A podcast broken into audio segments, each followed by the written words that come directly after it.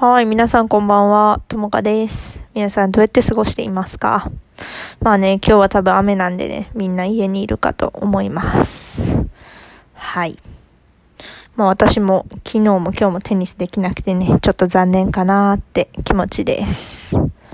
はい。今日、まあ少し今日の授業の話しようかなと思うんですけど、うん、朝はレストランとのかのね、会あのー食事の会話でね、まあ、食べ過ぎですと食べ過ぎます。何が違いますか？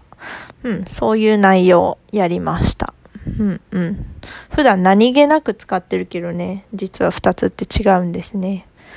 うん、何が違うと思いますか？まあ、それは授業の時。まあ、授業に来てね、考えてほしいです。で、午後はんですの練習でした。んですもね、本当に何回やっても難しいんですね。っていうように、今ね、またんですっていうのが出ましたよね。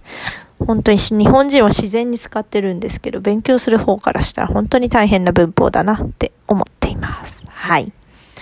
ということで、まあ残り日曜日、あと数時間ですけど、皆さん晩ご飯食べて、ね、美味しいもの、そう、美味しいもの食べて、あのーまあお酒でも飲んだり、まあね、テレビみたいにね、残り数時間リラックスして、明日から頑張ってほしいかなって思います。はい。じゃあね、皆さんまた。